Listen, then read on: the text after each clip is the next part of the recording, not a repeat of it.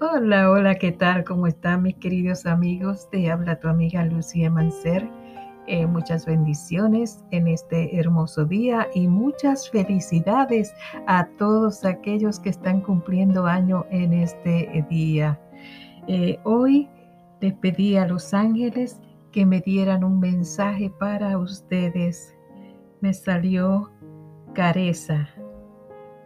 Te hallas en el final de un ciclo de tu vida.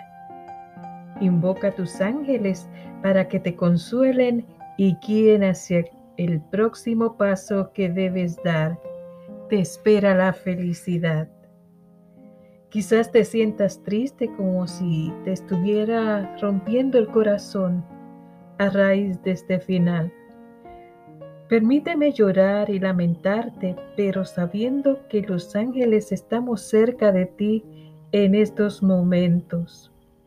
Cuando te consideres preparado, te mostraremos poco a poco que este final aporta nuevas bendiciones a tu vida.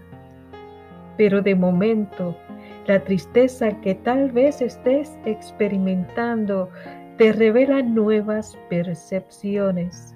Podría inspirarte a finalizar un proyecto que has estado demorando o a cuidar mejor de ti, por ejemplo. Es importante que expreses lo que te sientes durante este periodo de transición. Escribe un diario, habla con tus amigos de tu confianza, únete a un grupo de apoyo o cuéntanos todo a nosotros los ángeles. Cuanto más puedas expresar, más libre te sentirás.